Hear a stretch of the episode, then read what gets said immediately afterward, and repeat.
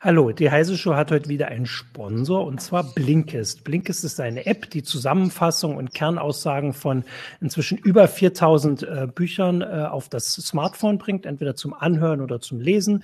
Äh, da gibt's ganz verschiedene Themen, ähm, also das sind Ratgeber, Klassiker, Bestseller und so weiter. Ähm, und für unsere Zuschauer gibt es unter blinkist.de slash Heise Show ein Sonderangebot, aber mehr dazu sage ich am Ende der Sendung. Jetzt kommt erstmal die Heise Show.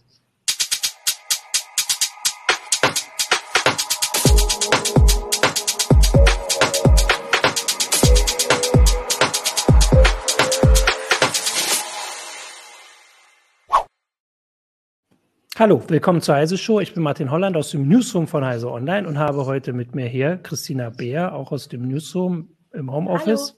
Homeoffice ja. Und Urs Mansmann aus der CT-Redaktion. Hallo Urs. Hallo. Und wir sprechen heute ein bisschen über ähm, Internetanschlüsse, ähm, was es da für Angebote gibt. Und vor allem wollen wir auch auf Fragen der Zuschauer eingehen. Und wir sehen jetzt schon, dass es da ganz viele, äh, ganz viele Beiträge, Kommentare auf den verschiedenen Plattformen gibt, wo wir überall übertragen werden. Ich habe das immer gar nicht im Blick. Aber vor allem als erstes wollen wir natürlich auch gleich schon mal wissen, was denn unsere Zuschauer und Zuschauerinnen so für einen Internetanschluss haben. Und deswegen gibt es hier eine Umfrage ich habe tatsächlich gerade, also Michael zeigt die gerade und beginnt die jetzt. Ähm, achso, was muss er jetzt noch machen? Jetzt Umfrage beginnen. Ähm, und da ähm, wollen wir äh, eure ähm, Antworten haben. So rum. Ich bin jetzt das ein bisschen irritiert, weil ich das ne? hier live sehe. Genau, das ist bei Twitch.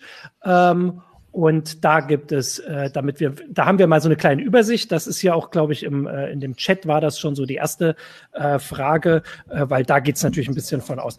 Genau, so ein bisschen der Anlass war, ich zeige das auch hoch als Einleitung, die inzwischen nicht mehr aktuelle CT, die kommt ja auch so oft.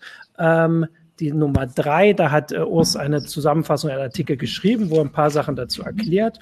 Äh, genau, und da wollen wir, da geht's jetzt so ein bisschen ähm, ähm, das ist so die Grundlage. Genau. Und darüber wollen wir jetzt reden. Und Urs ist unser Experte. Das wissen die Zuschauer und Zuschauerinnen schon. Ähm, und ich hatte vorher schon mal überlegt, also ich, ich habe immer, ich habe überlegt, was ich habe und habe dann gedacht, also so wie ich deinen Artikel verstanden habe oder als was ich zu Hause habe, ist dann schon klar, dass ich mindestens 100 Megabit habe, weil in Lockdown-Zeiten, also ich habe auch 100, in Lockdown-Zeiten, wenn man 50 hat, hast du geschrieben, ist das schon fast zu wenig, wenn man nicht alleine wohnt. Kann ich das, ist das so richtig zusammengefasst oder wie 50 Megabit? Ja, die 50 Megabit beziehen sich auf einen Downstream. Ja. Und wenn ich in einer Videokonferenz bin, brauche ich einen Upstream. Ich muss ja mein Videobild übertragen und da habe ich mhm. immer den Engpass. Ein 50 Megabit Anschluss bedeutet 10 Megabit im Upstream bei DSL üblicherweise und 100 Megabit bedeutet 40 im Upstream, also viermal so viel. Und deswegen würde ich für, im Homeoffice dann doch eher für den 100er plädieren, damit man ein bisschen Reserve hat. Also man kommt mit 10 meistens hin, aber nicht immer. Also vor allem auch, weil äh, das ist ja das, worauf wir so ähm, ähm, abzielen ein bisschen. Das war bis vor einem Jahr, hat, war einer, der gleichzeitig zu Hause irgendwie eine Videokonferenz hat, war wahrscheinlich schon ein Ereignis. Da waren alle ganz aufgeregt. Äh, aber inzwischen ist das normal, weil wir, wir machen gerade das hier. Also Christina ist im Homeoffice, du bist nicht im Verlag. Ähm, und dann vielleicht noch Kinder, die parallel in der Schule eine Videokonferenz haben und oder Partner, die im Meeting die auch ein Meeting haben. Ich wollte gerade sagen, also Netflix guckt jetzt um die Uhrzeit wahrscheinlich keiner, da ist auch der Upstream nicht so wichtig. Äh, genau, also dann noch zwei Videokonferenzen von den Eltern und von den Kindern noch eine oder zwei. Äh, dann ist äh, die Bandbreite ausgelastet oder überlastet. Ja, dann nochmal schnell ein PDF hochladen, ja. zack, Klötzchen TV. Ja, genau. Also das ist der, äh, der ähm, die, die Voraussetzung ein bisschen. Also 100 ist quasi für, für eine Familie in Homeoffice-Zeiten die Mindest, ist schon der Mindestwert fast, so kann man sagen, oder? Ja, der also Mindestwert nicht, aber ich würde es einfach empfehlen. 50 ja. könnte knapp werden, äh, 100 ist auf jeden Fall besser. Man braucht einfach eine satte Reserve obendrauf. Wenn es mal gerade so eben reicht, dann kommt es halt auch schnell mal ins Stocken. Mhm. Wir haben, äh, bevor die Umfrage gestartet wurde, bevor wir die fertig gemacht haben, haben wir noch gescherzt, wir müssen eigentlich auch fragen, was kommt denn von dem, was ihr gebucht habt, eigentlich bei euch an? das hat Surfix auch hier als äh, Twitch-Kommentar verfasst. Wie wäre es mit einer Umfrage, wie viel Prozent von bis zu auch wirklich ankommt? Und das ist ja auch ein Teil des Problems. Ne? Man bucht das eine, man kriegt das andere. Welche Erfahrungen äh, oder von welchen Erfahrungen kannst du da berichten, Urs? Das ist ganz unterschiedlich. Es kommt ganz stark auf die Anschlussart an. Und jeder, jeder Anschluss hat da seine eigene äh, Problemstellung. Am besten ist ein Glasfaseranschluss. Üblicherweise sind die so ausgelegt, dass es einfach funktioniert. Ähm, die könnten zwar auch überbucht werden, werden sie aber üblicherweise nicht. Äh, bei DSL wird auch nicht überbucht. Wenn da irgendwas wackelt, dann ist es die Telefonleitung. Äh, der Übergang von Kupfer auf Glasfaser dann ins, ins Netz hinein, da ist, der, da ist nicht der Engpass. Beim Kabel-TV habe ich genau dort den Engpass, nämlich auf dem Kupferkabel, weil ich dort äh, nicht die Telefonleitung für mich allein habe, sondern ich habe ein Shared Medium. Das heißt, ich muss es mit anderen teilen. Und das sind sehr viele andere Haushalte, die damit draufhängen und diese Kapazität mit mir teilen. Und wenn die dann zu knapp bemessen ist, wenn das zu stark überbucht ist, dann komme ich da in Probleme. Und das, das passiert halt öfter mal. Das ist jetzt nicht die hm. Regel, aber es gibt viele, die drüber klagen. Das war Kabel jetzt als letztes. Ne? Kabel also, äh, als letztes.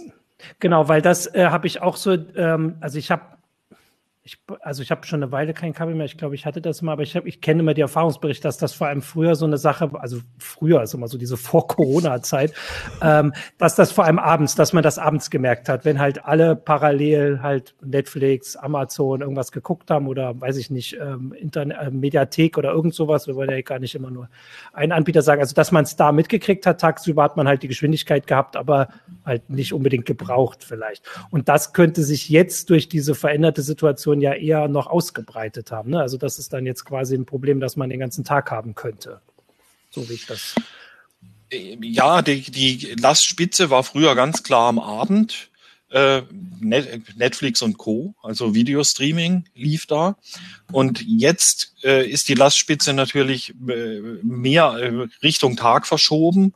Ich weiß nicht, ob die noch abends ist oder nicht eher tagsüber. Insgesamt hat sich ja der Internet-Traffic mit dem äh, im März letzten Jahres durch den durch den Lockdown 10, 15 Prozent erhöht und hat sich massiv aus den Firmen weg in die Privathaushalte verlagert. Und wenn ich da vorher einen, einen äh, Kapazitätengpass hatte, dann ist er dadurch nicht besser geworden, dass ich jetzt da, dass da jetzt noch mehr geschultert werden muss.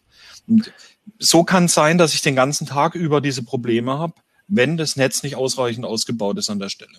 Ja, ich habe gerade überlegt, du hast äh, vorhin das gesagt, also wir haben jetzt auch gefragt nach dem äh, nach dem Downstream, das ist ja auch äh, also die Umfrage, das ist auch der Wert, den die meisten so im Kopf hatten und haben.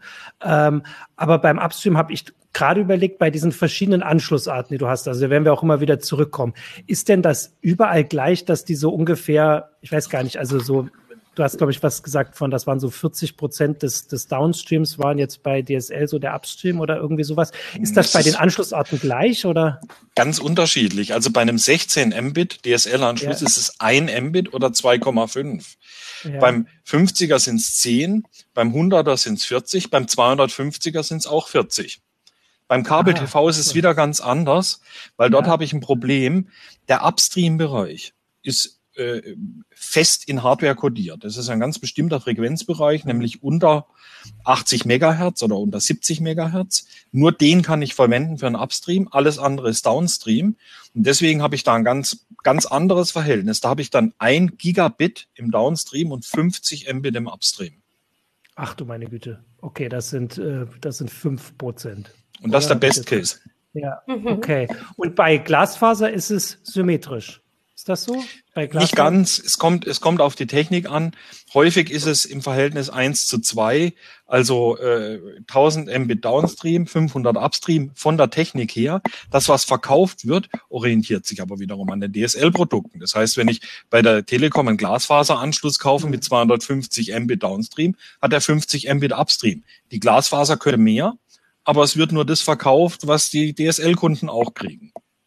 Ach so, weil ich wollte gerade fragen, dann müsste man ja eigentlich schon fast sagen, dass man nach dem Upstream äh, den Vertrag aussucht, aber dann gilt das ja gar nicht. Und hat man da eine Möglichkeit, das zu, also zu umgehen und bei der Telekom zu sagen, wenn man jetzt, wenn der Upstream jetzt für die ganzen Videokonferenzen wichtiger ist, dass man sagt, ich brauche jetzt mehr, dann muss man einfach insgesamt den größeren Nee, hilft auch nichts. Man kommt Richtig. über die 50 doch, doch, äh, doch so. äh, äh, in den höheren Produkten sieht's anders aus. Ich weiß es gar nicht auswendig. Müsste ich jetzt kurz, müsste ich echt kurz Ach so. nachgucken.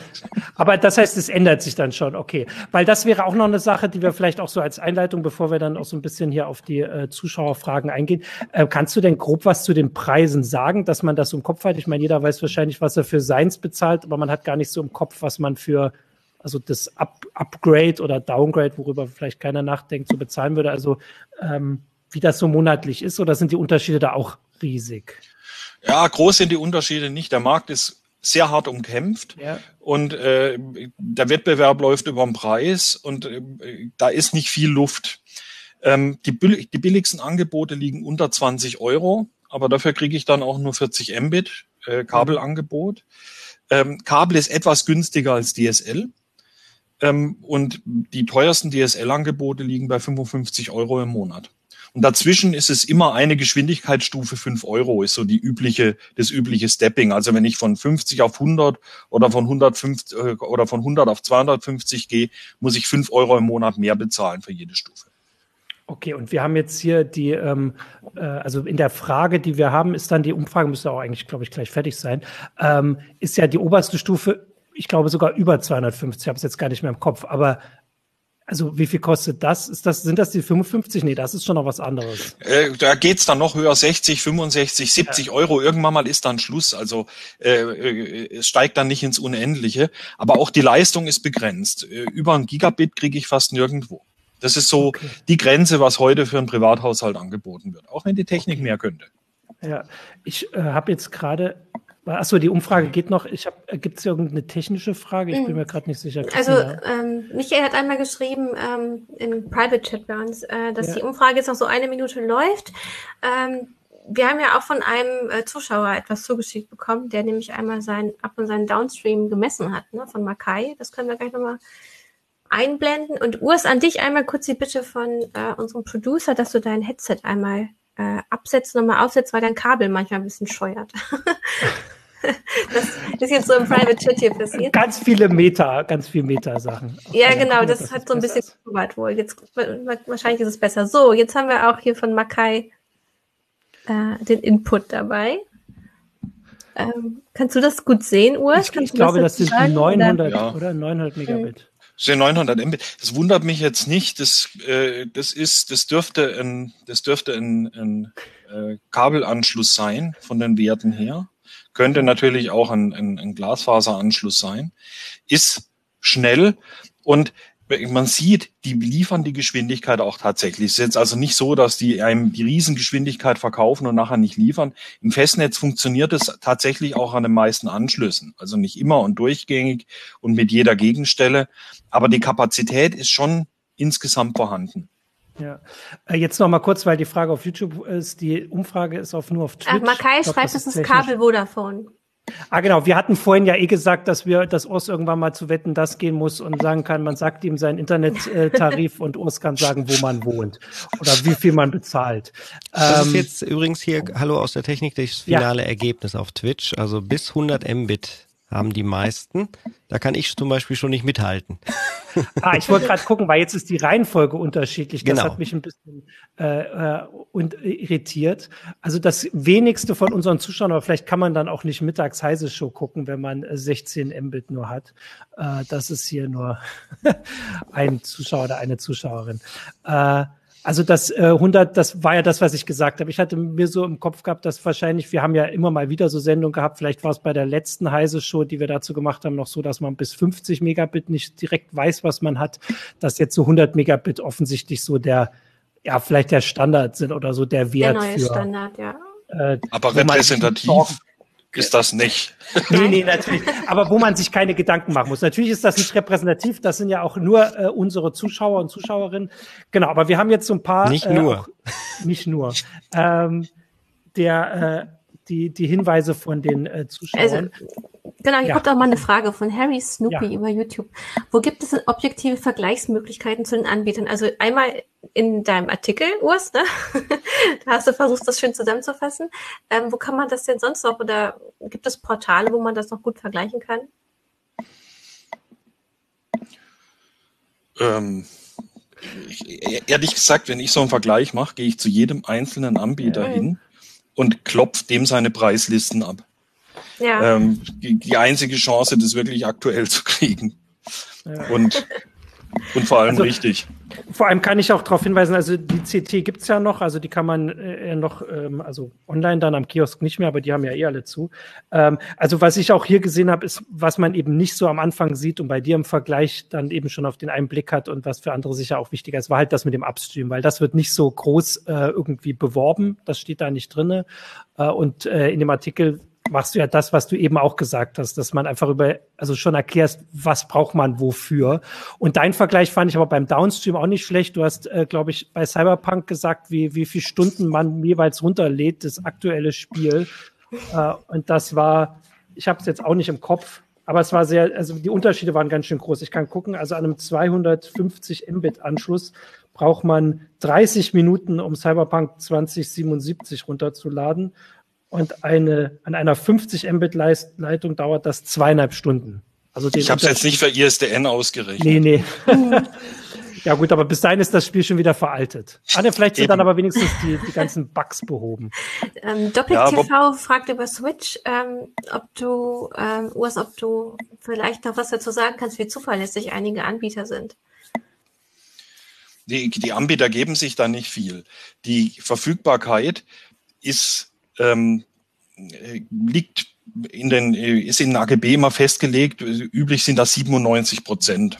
Mhm. Klingt jetzt erstmal nach viel, das heißt, über drei Tage im Jahr darf er ausfallen, ohne dass der Kunde irgendwie sagen kann, ihr habt, äh, ihr habt äh, zu wenig geliefert. Ähm, ist aber ganz ordentlich. Also die Technik funktioniert. Da ist es wirklich egal, ob ich beim Kabelanbieter, beim DSL-Anbieter oder beim Glasfaseranbieter bin. Ähm, in der Regel steht mir der Anschluss zur Verfügung. Ab und zu passiert halt mal was, äh, stürzt irgendwo was ab, muss was neu gebootet werden und der ist mal eine Viertelstunde weg oder es passiert tatsächlich irgendwo mal ein Schaden im Bagger durchtrennt ein Kabel oder irgendwo läuft Wasser rein, dann dauert es ein bisschen länger. Mhm. Und würdest du jetzt zu dem allgemeinen Vergleich sagen, dass diese ähm, also diese technisch bedingten Probleme würde ich jetzt mal zusammenfassen bei diesem Kabelanschluss, also einfach, dass so viele auf einem äh, also quasi sich da was teilen, diese Leitung teilen, äh, dass das ähm, so, so viel ausmacht, dass man sagen sollte, im Zweifel lieber nicht? Oder ist das äh, eine Sache, weil im, im Gegenzug bekommt man ja, glaube ich, die Bandbreite ein bisschen günstiger, oder? Also bei Kabel ist, die haben mehr Bandbreite. Das ist kein, das ist keine, keine ganz klare Sache. Ja, ich habe okay. beim DSL habe ich die wackeligen Telefonleitungen. Das sind Telefonleitungen, die mit irrsinnig hohen Frequenzen beschickt werden. Dafür sind die nie gebaut worden und dementsprechend Anfällig ist die Verbindung für Störungen. Beim Kabel kriege ich die Störungen unter Umständen durch defekte Geräte, die Störungen ins Kabelnetz einspeisen. Die hängen ja alle an einem Verteiler dran. Und wenn da irgendwo ein Gerät wild schwingt ähm, und, und äh, diese wilden Schwingungen ins Kabelnetz einspeist, dann stört er mir unter Umständen ab und ab und oder downstream. Äh, gibt es auch. Das sind Störungen, die werden auch gefunden und behoben. Aber es ist halt ein Risiko, dass irgendwann mal irgendwo was passiert und ich dann eine ganze Weile ohne, ohne DSL bin. Und äh, Glasfaser, wenn man das denn jetzt überhaupt die Möglichkeit hat, hat das auch irgendwelche inhärenten Probleme oder ich meine, die Leitungen sind neuer, die Technik ist äh, schneller, die wird da offensichtlich halt von den Anbietern ein bisschen ähm, begrenzt jetzt beim Upstream, was du gesagt hast. Aber gibt es da auch irgendwelche Sachen oder würde man im Zweifel sagen, wenn du kannst, im Glasfaser? Wenn du kannst, nimm Glasfaser, ja. ja. ist, ist einfach stabiler und ja. ist vor allem nicht, äh, ist vor allem nicht ausgekitzelt. Also die, die Glasfaser bietet ja noch riesengroße Kapazitätsreserven. Mhm. Da stehen wir erst am Anfang der Entwicklung, während DSL und Kabel-TV eigentlich schon ziemlich ausgereizt sind. Hast du ähm, das im Kopf, wie, wie viel Menschen das überhaupt inzwischen buchen könnten? Also wie viel Glasfaseranschlüsse in Deutschland bis zum Haus verlegt sind? Also aktuell ist, ist der Anteil vier Prozent. Ach so. Okay. Dürfen wir, dürfen wir irgendwie auf dem vorletzten Platz oder so in Europa sein? Das wäre jetzt die, die nächste Frage wahrscheinlich für die Umfrage. Also wir haben ja ein paar Hat hier. Andreas Scheuer auch jetzt so eine, so eine, neue Initiative ins Leben gerufen, dass wir bis 2025 was schaffen wollen? Oder war das späterer Zeitpunkt? Also wenn wir jetzt bei vier Prozent sind. Ja, da haben, wir, da haben wir noch ein bisschen zu tun. Nein, das muss man natürlich auch in Relation setzen. Ja. Ähm, äh, in Deutschland hat man eben auf FTTC gesetzt, also Fiber to the Curb oder to the Cabinet, nämlich VDSL und, äh, und Vectoring und stellt da Datenraten bis 250 Mbit zur Verfügung. Das ist ja schon mal ganz ordentlich. Mhm. Ähm, klar, Glasfaseranschluss kann mehr und ist auch zukunftssicherer. Nur da, wo heute schon Glasfaseranschlüsse mit einem Gigabit verfügbar sind, buchen viele immer noch 100 oder 250 Mbit und sagen, das reicht mir vollkommen. Und solange die Nachfrage nicht da ist, dann haben wir ein Henne-Ei-Problem, äh, sind die Anbieter nicht unter Druck, da irgendwas dran zu ändern und nachzurüsten. Und die Telekom sagt irgendwo auch ein bisschen zurecht, wenn die Leute 250 Mbit haben wollen und wenn wir das mit konventioneller Technik ohne große Investitionen schaffen, warum sollen wir erst auf, aufwendig Glasfaser verlegen? Diese Investition verschieben wir dann einfach auf die Zukunft. Mhm. Und ich erinnere mich auch, dass ähm, in der Berichterstattung hieß es mal, dass sich ähm, äh, Verantwortliche in Europa schon gewundert haben, dass wir da eher so einen deutschen Sonderweg gemacht haben mit dem Vectoring.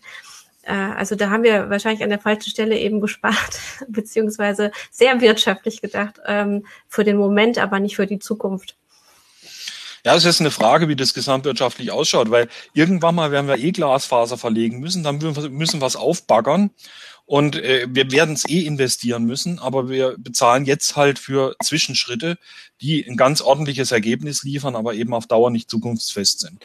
Wir haben ähm, den also im Forum auf Heise Online fällt mir gerade ein, war auch eine etwas lebhaftere Diskussion, weil ich glaube, da ging es, ich muss gerade gucken, äh, also da ging es natürlich auch um, um die Geschwindigkeit, um was man so hat, um was man braucht, um was nicht.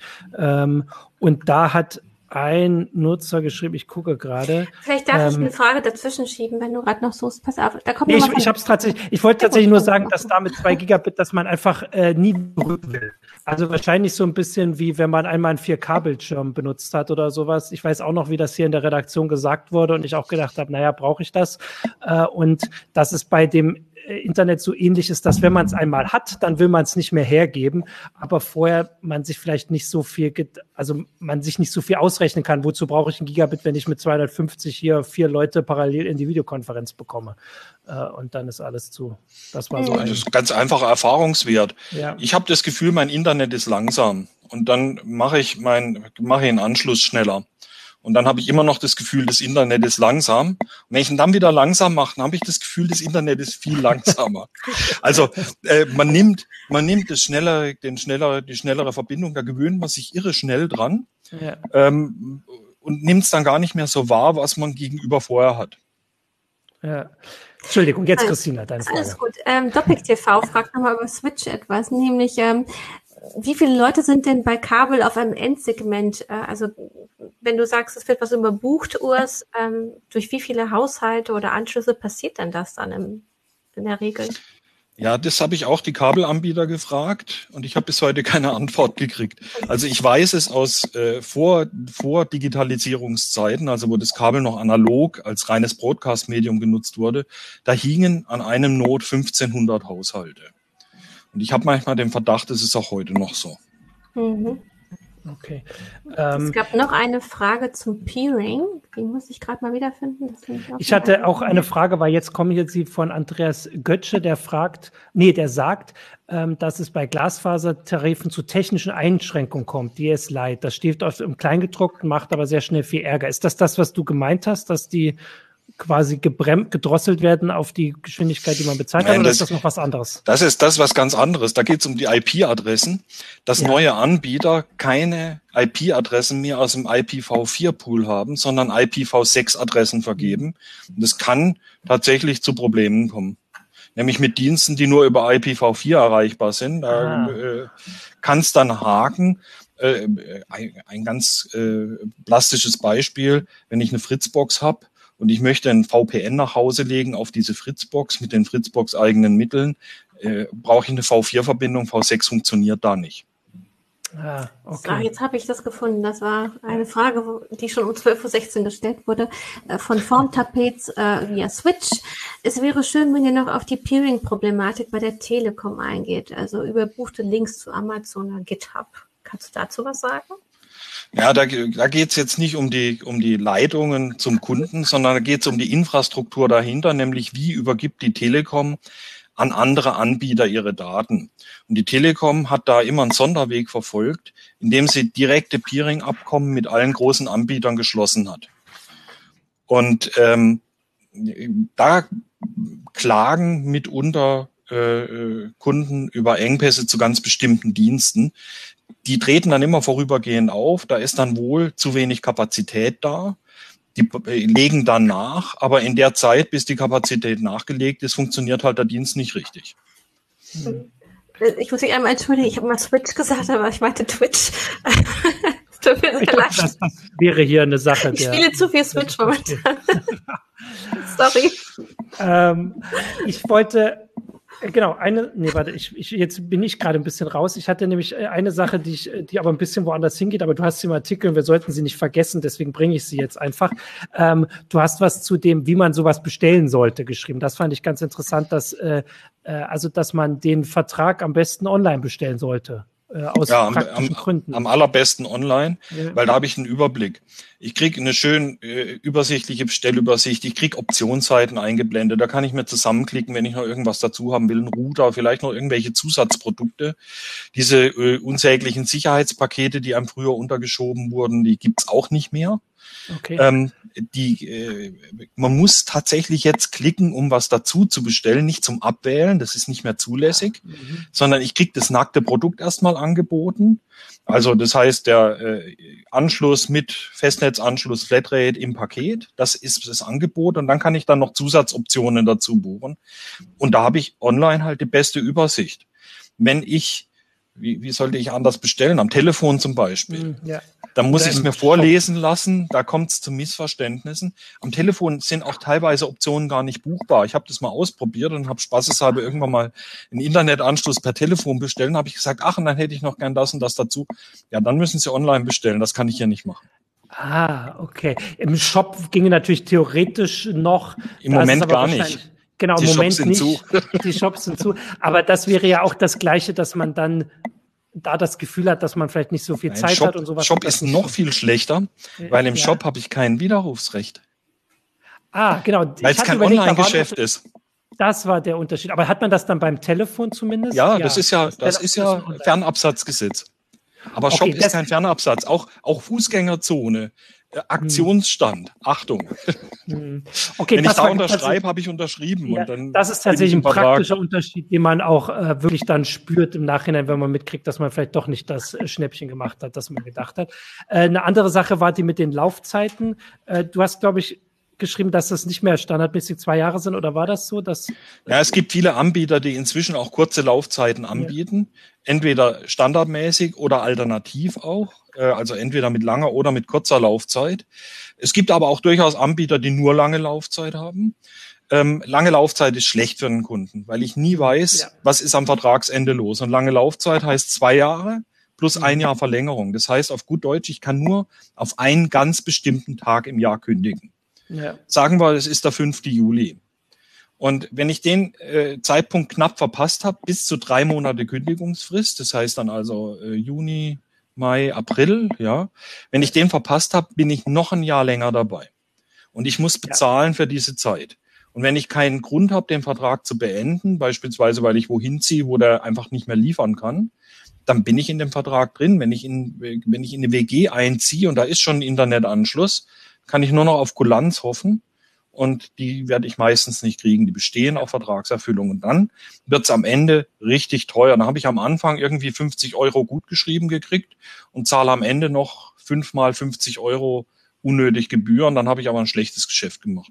Also ich plädiere dafür, immer kurze Vertragslaufzeit nehmen, man weiß nicht, was ist kann ich nur bestätigen als jemand, der auch dieses Ende einmal erlebt hat und das mitgekriegt hat mit der Kündigungsfrist. Und vor allem mit diesem Ding, dass wenn man irgendwo hinzieht und das da verfügbar ist ähm, und man aber vielleicht zusammenzieht, wie es in dem Fall war, dann hat das nicht so viel geholfen. Aber ähm, genau, also ich fand, ich möchte da nochmal äh, darauf hinweisen, also das mit dem Online, dass man äh, da diese Widerrufsfrist hat, das finde ich ganz spannend und für alle, die das vorhin nicht ganz mitgekriegt haben, das möchte ich nochmal wiederholen. Das finde ich nämlich wirklich einen großen Unterschied, den man im Kopf haben sollte.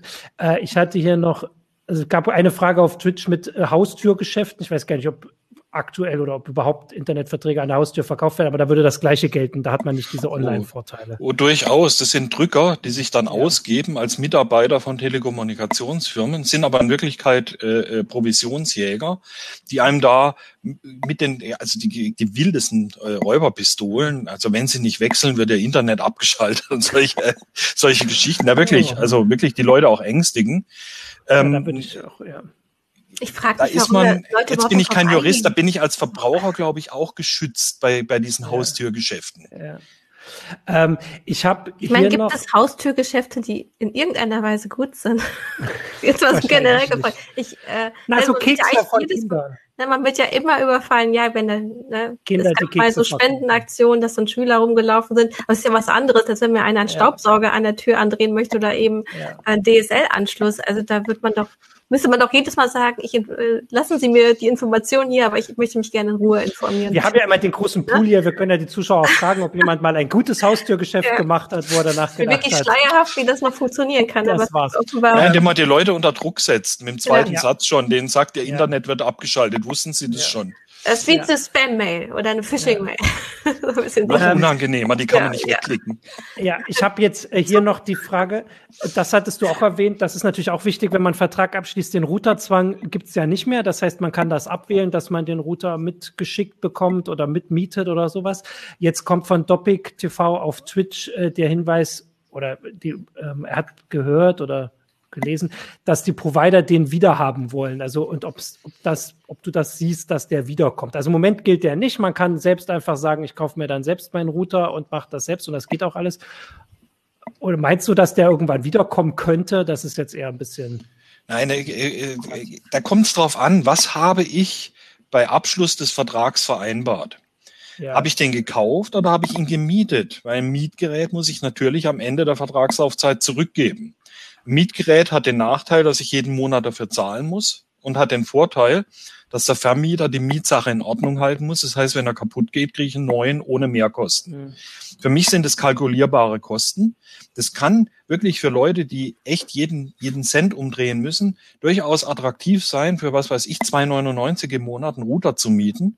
Dann kommen nämlich nicht irgendwann mal 100 Euro auf einen Schlag für einen neuen Router, weil der kaputt gegangen ist. Mhm.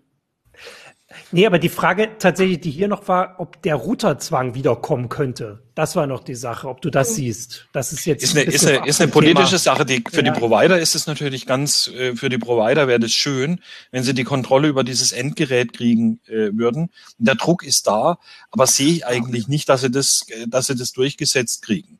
Ich meine, ich es, gibt ja auch, ja. es gibt ja auch äh, Hersteller, die durchaus daran interessiert sind, dass es keinen Routerzwang gibt, damit sie ihre Geräte ja. weiter verkaufen können. Genau. Also ich hätte jetzt einfach gedacht, dass die Geschichte durch ist. Ich wusste mhm. gar nicht, dass da noch Druck gibt. Ich hätte gedacht, das haben ich sich jetzt alle naja, Es gibt schon noch, wenn, okay, du, wenn ja. du dich informierst äh, über einen neuen mhm. Anschluss und dann irgendwie Router oder sonst was, du siehst halt auf den Seiten der Provider einfach mal dieses, sie kriegen halt keinen Support, wenn sie ein Problem haben äh, und ein eigenes Gerät benutzen. Also damit werden sicherlich die Leute abgeschreckt, ähm, die davon ausgehen, dass sie das nicht nicht mehr selber gut einrichten können oder wenn dann Probleme auftreten, dass sie es nicht ähm, beheben können. Ne? Also aus Provider-Sicht kann ich das auch verstehen, dass die Leute, die keine Ahnung haben, denen stelle ich lieber ein Gerät hin, das ich dann über die TR069-Schnittstelle aus dem Netz fernwarte.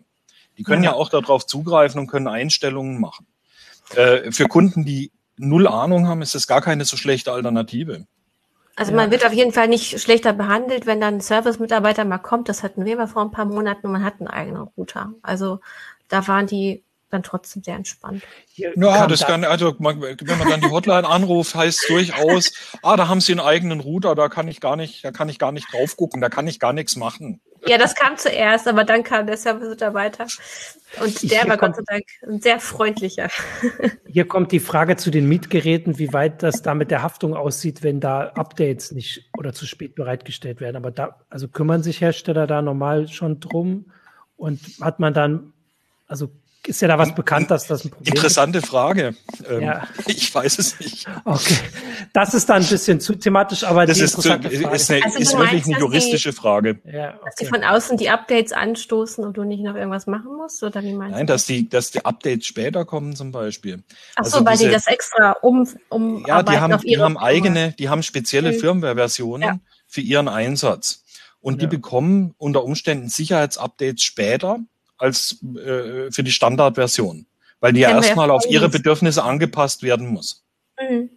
Also wir hatten ja das Problem, es gab doch diese Geschichte, wo Speedport-Router von der Telekom mal massenhaft äh, weiß gar nicht, ob gehackt oder lahmgelegt. Das ist eigentlich, aber ich glaube, jeder Routerfirma irgendwann mal passiert. Ja, also das ist ein bisschen weit weg. Ähm, deswegen, aber das ist auch noch ein bisschen weit weg. Aber weil du es vorhin gesagt hast mit diesem IPv6, was ein Problem werden könnte für äh, Glasfasernutzer, wenn ich das richtig habe, weiß ich nicht, ob du da was zu sagen kannst oder ob wir das an Dujan weitergeben müssen, ob AVM, der Hersteller der Fritzbox in dem Fall, das nicht kann oder nicht will, dass sie da dieses VPN auch für IPv6, was ja jetzt auch nicht mehr also das ist ja nicht erst seit zwei Tagen da, ähm, dass sie das nicht.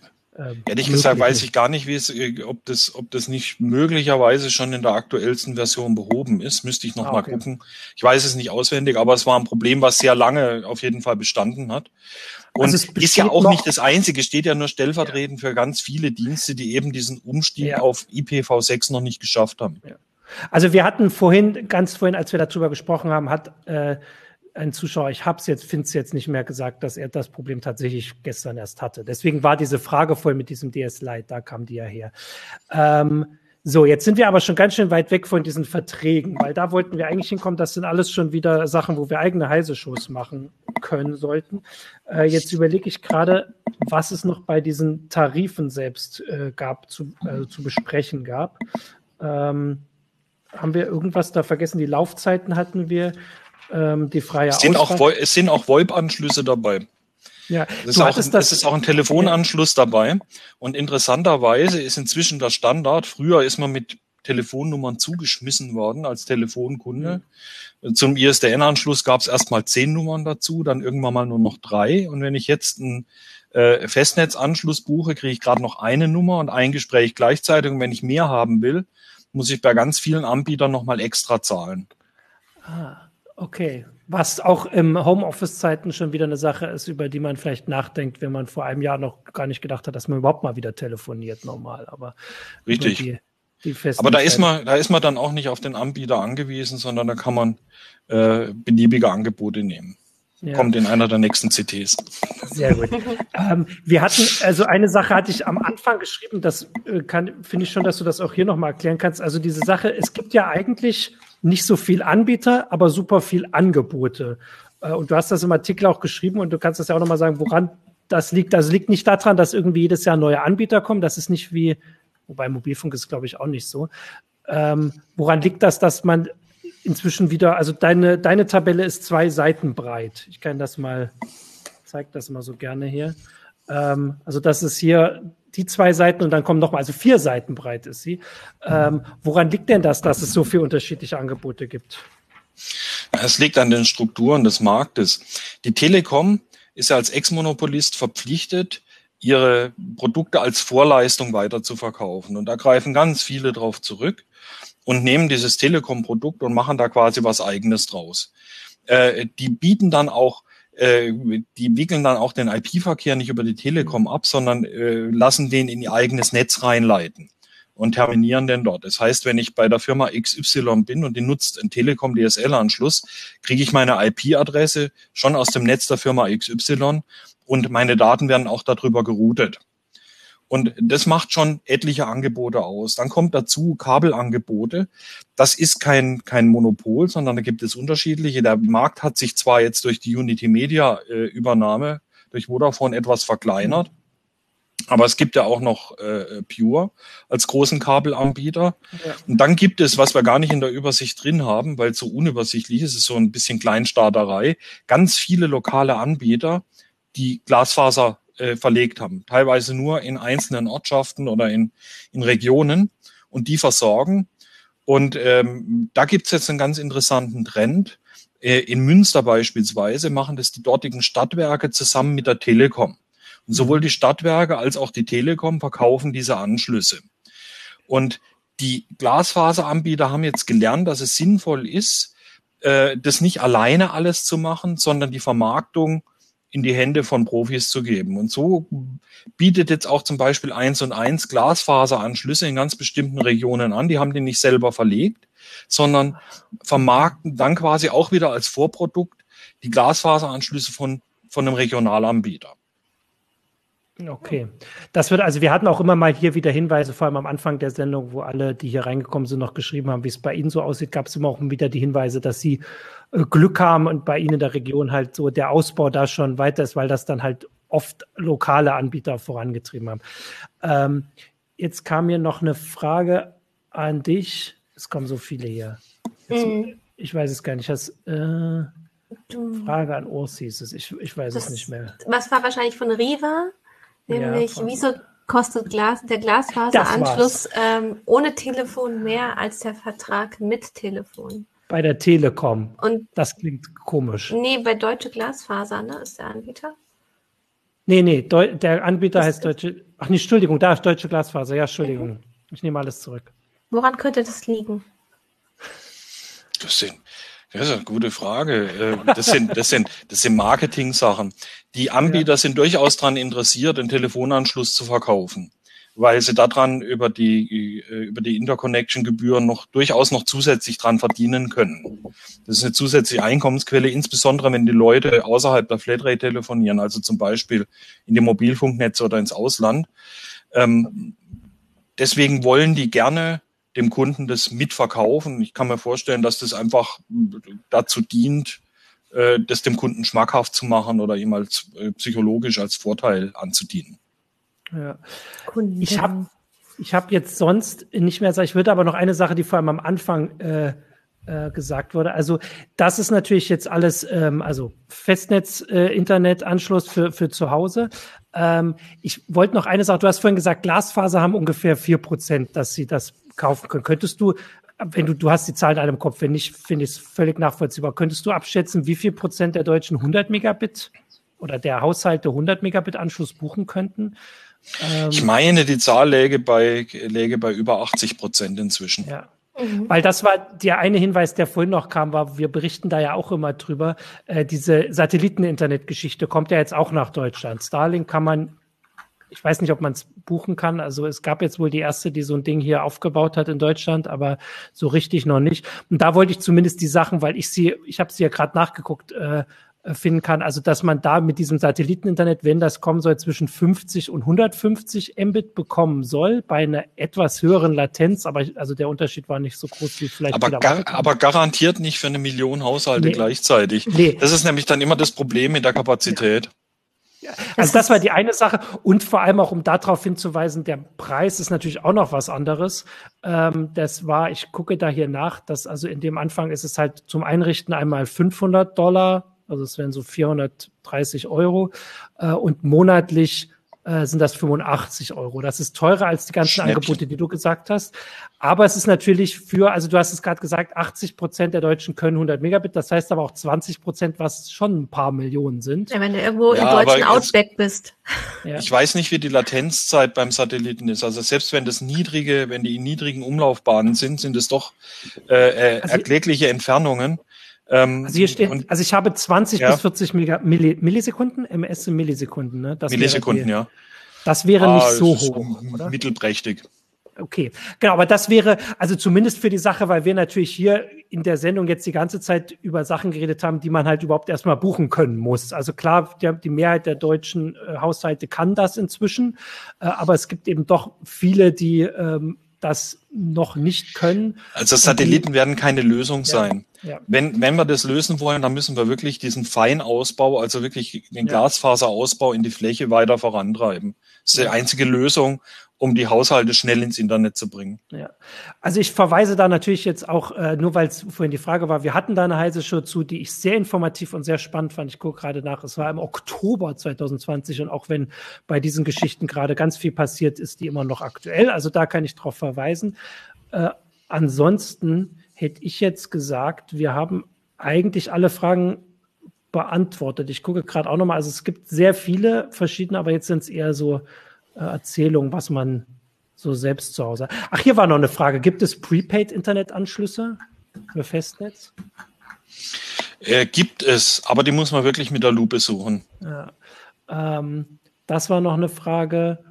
Da genau kommt die Frage. Und ähm, ja, Also da lohnt sich durchaus, die, die Provider direkt anzusprechen nach einer Prepaid-Lösung. Die wird, die wird äh, mitunter gar nicht offensiv vermarktet, aber wenn der Kunde explizit danach fragt, dann wird ihm das durchaus angeboten, weil das, das betrifft natürlich alle Leute, die ein, äh, die eine, eine, eine schlechte Bonität haben. Ein Internetanschluss ist ja quasi ein Kreditgeschäft, die gehen ein kreditorisches Risiko ein. Und äh, es kann sein, äh, wenn ich äh, eine zu schlechte Bonität habe, mhm. dass man mich als Kunde ablehnt und äh, dass ich dann wirklich auf so eine Prepaid-Alternative zurückgreifen muss. Ah, sehr gut.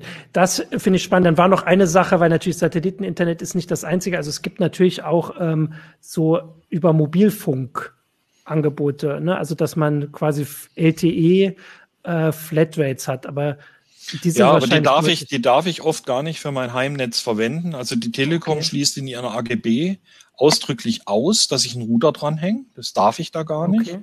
Und da, wo die Angebote tatsächlich als quasi als Festnetzersatzprodukte, hm. wenn ich es mal so nennen soll, ja. ähm, verkauft werden, da sind die sehr teuer. Da kosten die ja. gleich mal das Doppelte von dem, was ein gleichwertiger äh, schnurgebundener Anschluss kostet.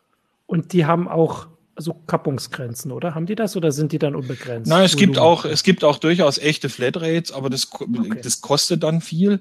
Und ich habe natürlich dann auch wieder das, das äh, Bandbreitenproblem, weil ich habe ein Shared Medium, da sind viele andere mit drauf auf der Zelle. Und wenn die die, äh, wenn die die Kapazität so großzügig verkaufen, dann könnte es da auch eng werden. Ah, okay. Gut, aber ich würde sagen, außer Christina hat jetzt noch äh, Fragen gesehen. Damit haben wir wirklich äh, jede Alternative besprochen, jede Frage beantwortet. Ähm, und oder Christina, du, du äh, hast, siehst du noch was?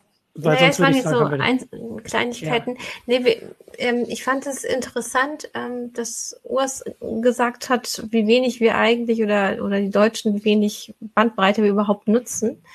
Äh, ich hatte jetzt in letzter Zeit äh, viel zum Thema Online-Shopping recherchiert und da hat man gesehen, wirklich ein Großteil äh, der älteren Bevölkerung, die nutzen gerade erst zum ersten Mal richtig das Internet, ne, so für Shopping-Geschichten und andere Sachen, wo man so sieht, die haben tatsächlich gar nicht den Bedarf gehabt bisher. Ne? Also wir gucken, glaube ich, sehr speziell eben so auf unsere Bubble und ähm, äh, ne, alle Menschen, die sich eben viel äh, mit Technik beschäftigen und das Internet viel nutzen, das, das ist halt eine bestimmte Gruppe.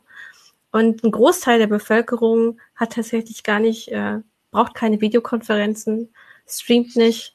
Ne? Ja, und macht jetzt, eher so Kleinigkeiten. Aber jetzt, aber jetzt gerade mit der, in der Corona-Krise mhm. kommen ganz viele Senioren das erste Mal in Kontakt mit äh, äh, Videokonferenzen, nämlich um mit ihren Eltern, äh, äh mit ihren Kindern, mit ihren Enkeln äh, in, in, in Kontakt zu treten, ja. weil das nicht mehr, weil es nicht mehr live geht.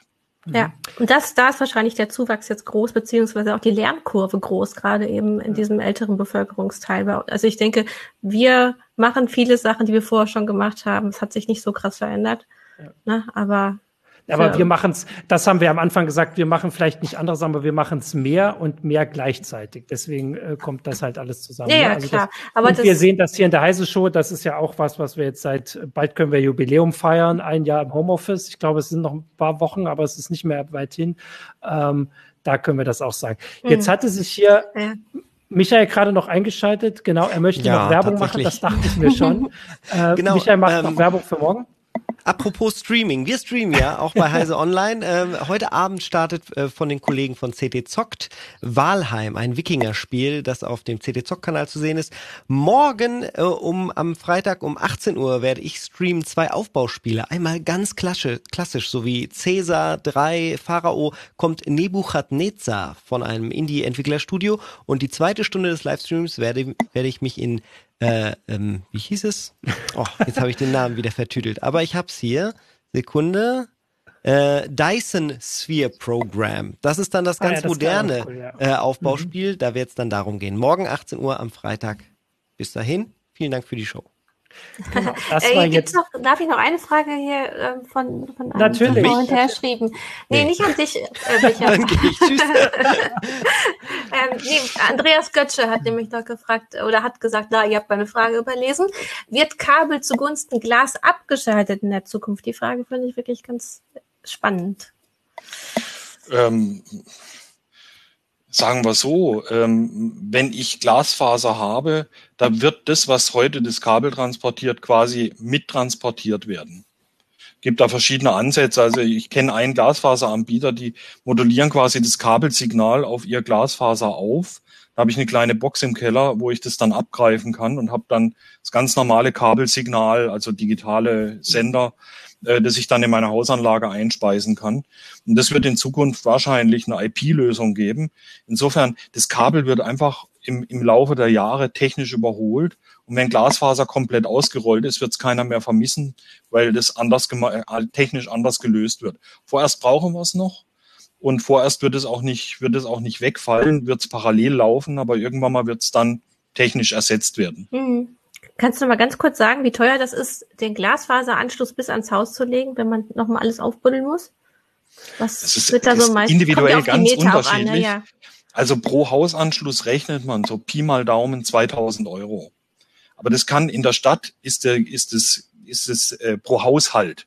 In der mhm. Stadt ist es niedriger, gerade in Wohnblocks, weil ich ja pro Wohnblock nur einmal aufbuddeln muss und auf dem Land wo die Häuser, wo die Grundstücke groß sind und einzelne Häuser stehen, ist es entsprechend teurer. Aber äh, 2.000, 3.000 Euro pro Hausanschluss ist, ein, ist so ein Richtwert.